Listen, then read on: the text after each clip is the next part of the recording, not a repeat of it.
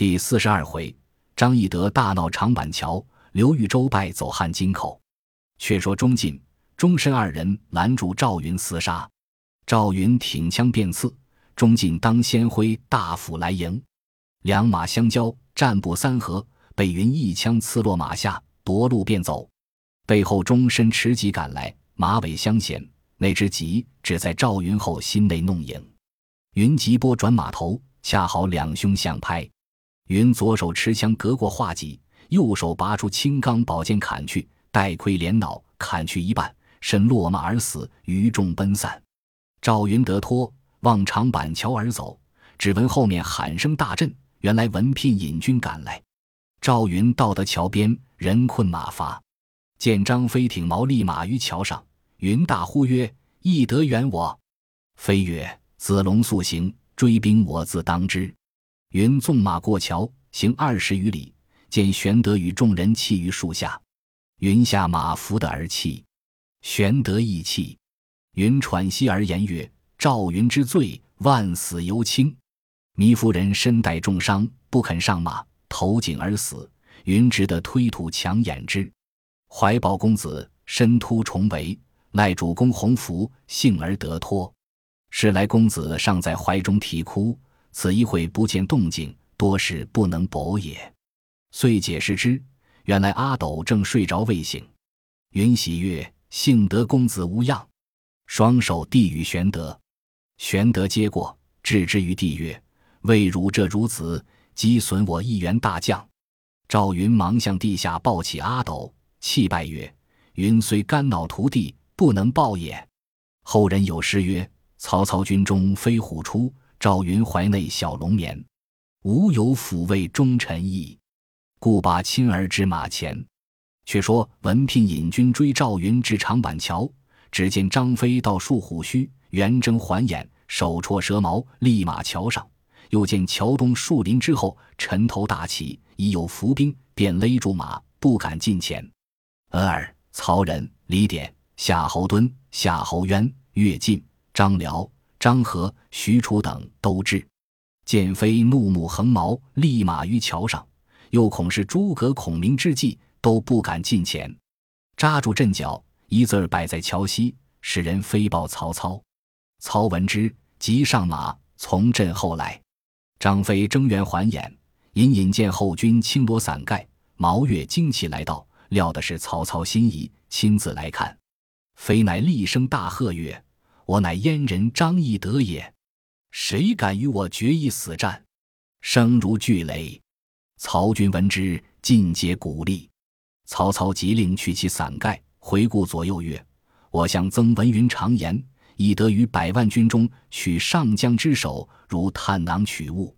今日相逢，不可轻敌。”言未已，张飞睁目又喝曰：“燕人张翼德在此，谁敢来决死战？”曹操见张飞如此气概，颇有退心。飞望见曹操后军阵脚一动，乃挺矛又喝曰：“战又不战，退又不退，却是何故？”喊声未绝，曹操身边夏侯杰惊得肝胆碎裂，倒撞于马下。操便回马而走。于是诸军众将一齐往西奔走。正是黄口孺子，怎闻霹雳之声？并体樵夫难听虎豹之吼，一时气枪落盔者不计其数，人如潮涌，马似山崩，自相践踏。后人有诗赞曰：“长坂桥头杀气生，横枪立马演圆睁。一声好似轰雷震，独退曹家百万兵。”却说曹操惧张飞之威，骤马望西而走，关簪尽落，披发奔逃。张辽、许褚赶上。扯住佩环，曹操仓皇失措。张辽曰：“丞相休惊，料张飞一人何足深惧？今即回军杀去，刘备可擒也。”曹操神色方才稍定，乃令张辽、许褚再至长板桥探听消息。且说张飞见曹军一拥而退，不敢追赶，速唤回元随二十余骑，解去马尾树枝，令将桥梁拆断。然后回马来见玄德，具言断桥一事。玄德曰：“吾弟勇则勇矣，惜失于计较。”非问其故。玄德曰：“曹操多谋，汝不何拆断桥梁，彼必追至矣。”飞曰：“他被我一喝，倒退数里，何敢再追？”玄德曰：“若不断桥，彼恐有埋伏，不敢进兵。今拆断了桥，彼料我无军而怯，必来追赶。彼有百万之众，虽涉江汉，可填而过，岂惧一桥之断也？”于是即刻起身。从小路斜投汉津，望免阳路而走。却说曹操使张辽、许褚探长板桥消息，回报曰：“张飞已拆断桥梁而去矣。”操曰：“彼断桥而去，乃心切也。”遂传令差一万军，速搭三座浮桥，至今夜就要过。李典曰：“此恐是诸葛亮之诈谋，不可轻进。”操曰：“张飞义勇之夫。”岂有诈谋？遂传下号令，火速进兵。却说玄德行进汉津，忽见后面尘头大起，鼓声连天，喊声震地。玄德曰：“前有大江，后有追兵，如之奈何？”即命赵云准备抵敌。曹操下令军中曰：“今刘备府中之鱼，井中之虎，若不就此时擒捉，如放鱼入海，纵虎归山矣。”众将可努力向前。众将领命，一个个奋威追赶。忽山坡后鼓声响处，一队军马飞出，大叫曰：“我在此等候多时了。”当头那员大将手执青龙刀，坐下赤兔马，原来是关云长，去江夏借的军马一万，探知当阳长坂大战，特地从此路截出。曹操一见云长，即勒住马，回顾众将曰：右中诸葛亮之计也，传令大军速退。云长追赶十数里，即回军保护玄德。等到汉津，已有船只伺候。云长请玄德并干夫人阿斗至船中坐定。云长问曰：“二嫂嫂如何不见？”玄德诉说当阳之事。云长叹曰：“囊日列于许田时，若从无益，可无今日之患。”玄德曰。我于此失意，投蜀计器耳。正说之间，忽见江南岸战鼓大鸣，舟船如蚁，顺风扬帆而来。玄德大惊，船来至近，只见一人白袍银铠，立于船头上，大呼曰：“叔父别来无恙，小侄得罪。”玄德视之，乃刘琦也。其过船库拜曰：“闻叔父困于曹操，小侄特来接应。”玄德大喜。遂合兵一处，放舟而行。在船中正宿情游，江西南上战船一字摆开，乘风呼哨而至。刘琦惊曰：“江夏之兵，小侄已尽起至此矣。今有战船拦路，非曹操之军，即江东之军也。如之奈何？”玄德出船头视之，见一人冠巾道服，坐在船头上，乃孔明也，背后立着孙乾。玄德慌请过船，问其何故却在此。孔明曰：“亮自至江夏，先令云长于汉津登陆地而接。我料曹操必来追赶，主公必不从江陵来，必挟取汉津矣。故特请公子先来接应。我竟往夏口，尽起军前来相助。”玄德大悦，合为一处，商议破曹之策。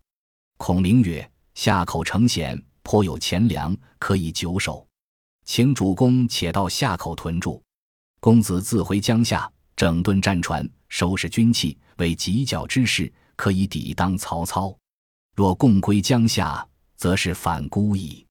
刘琦曰：“军师之言甚善，但余意欲请叔父暂至江夏，整顿军马停当，再回夏口不迟。”玄德曰：“贤侄之言亦是。”遂留下云长引五千军守夏口。玄德。孔明、刘琦共投江夏。却说曹操见云长在汉路引军截出，已有伏兵，不敢来追，又恐水路先被玄德夺了江陵，便星夜提兵赴江陵来。荆州治中邓毅别驾刘先，以备知襄阳之事，料不能抵敌曹操，遂引荆州军民出郭投降。曹操入城，安民已定，是韩松之囚，加为大鸿胪。其余众官各有封赏。曹操与众将议曰：“今刘备已投江夏，恐结连东吴，是资慢也。当用何计破之？”荀攸曰：“我今大振兵威，前使持袭江东，请孙权会列于江夏，共擒刘备，分荆州之地。永结盟好，孙权必经夷而来降，则无事计矣。操从其计，一面发檄遣使赴东吴，一面祭点马步水军共八十三万，诈称一百万，水陆并进，传其双行，沿江而来，西连荆峡，东接齐黄。”寨栅连络三百余里，划分两头。却说江东孙权屯兵柴桑郡，闻曹操大军至襄阳，刘琮已降，今又星夜间盗取江陵，乃集众谋士商议御守之策。鲁肃曰：“荆州与国邻接，江山险固，市民殷富，吾若拒而有之，此帝王之资也。今刘表新亡，刘备新败。”肃请奉命往江夏吊丧，因说刘备使府刘表众将同心一意，共破曹操。备若喜而从命，则大事可定矣。全喜从其言，即遣鲁肃击礼往江夏吊丧。却说玄德至江夏，与孔明、刘琦共议良策。孔明曰：“曹操势大，急难抵敌，不如往投东吴孙权，以为应援，使南北相持。”吾等于中取利，有何不可？玄德曰：“江东人物极多，必有远谋，安肯相容也？”孔明笑曰：“今操引百万之众，虎踞江汉，江东安得不使人来探听虚实？若有人到此，亮借一番风，直指江东，凭三寸不烂之舌，说南北两军互相吞并。若南军胜，共诛曹操，以取荆州之地。”若北军胜，则我乘势以取江南可也。玄德曰：“此论甚高，但如何得江东人到？”正说间，人报江东孙权差鲁肃来吊丧，传以邦案。孔明笑曰：“大事既矣。”遂问刘琦曰：“往日孙策亡时，襄阳曾遣人去吊丧否？”琦曰：“江东与我家有杀父之仇，安得通庆吊之礼？”孔明曰：“然则鲁肃之来，非为吊丧，乃来探听军情也。”遂谓玄德曰：“鲁肃至，若问曹操动静，主公只推不知；再三问时，主公只说可问诸葛亮。计会已定，使人迎接鲁肃。肃入城吊丧，收过礼物，刘琦请肃与玄德相见。礼毕，邀入后堂饮酒。肃曰：“久闻皇叔大名，无缘拜会。”今幸得见，实为欣慰。近闻皇叔与曹操会战，必知彼虚实。敢问操军约有几何？玄德曰：“被兵微将寡，一闻操至即走，竟不知彼虚实。”鲁肃曰：“闻皇叔用诸葛孔明之谋，两场火烧的曹操魂亡胆落，何言不知也？”玄德曰：“除非问孔明，便知其详。”肃曰：“孔明安在？”愿求一见，玄德叫请孔明出来相见。素见孔明礼毕，问曰：“相目先生才德，未得拜物，今幸相遇，愿闻木今安危之事。”孔明曰：“曹操奸计，量已尽之，但恨力未及，故且避之。”素曰：“皇叔今将止于此乎？”孔明曰：“使君与苍梧太守吴臣有救，将往投之。”素曰。吴臣粮少兵微，自不能保，焉能容忍？孔明曰：“吴臣处虽不足久居，今且暂依之，别有良图。”肃曰：“孙将军虎踞六郡，兵精粮足，又集敬贤礼士，将表英雄，多归附之。今为军纪，莫若遣心腹往结东吴，以共图大事。”孔明曰：“刘使君与孙将军自来无救，恐须废此说。”且别无心腹之人可使。素曰：“先生之兄，现为江东参谋，日望与先生相见。素不才，愿与公同见孙将军，共议大事。”玄德曰：“孔明事无之师，请客不可相离，安可去也？”素坚请孔明同去。玄德扬不许。孔明曰：“事急矣，请奉命一行。”玄德方才许诺。鲁肃遂别了玄德、刘琦，与孔明登州望柴桑郡来。正是只因诸葛偏舟去，只是曹兵一旦休。不知孔明此去毕竟如何？且看下文分解。本集播放完毕，感谢您的收听，喜欢请订阅加关注，主页有更多精彩内容。